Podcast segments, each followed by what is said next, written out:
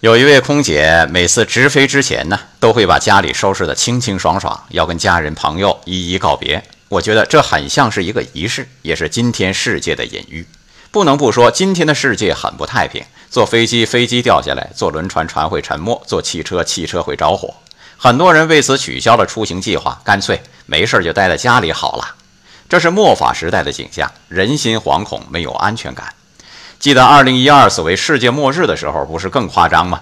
当时我跟我岳父聊天，现在市面上人心惶惶，都说有世界末日呢。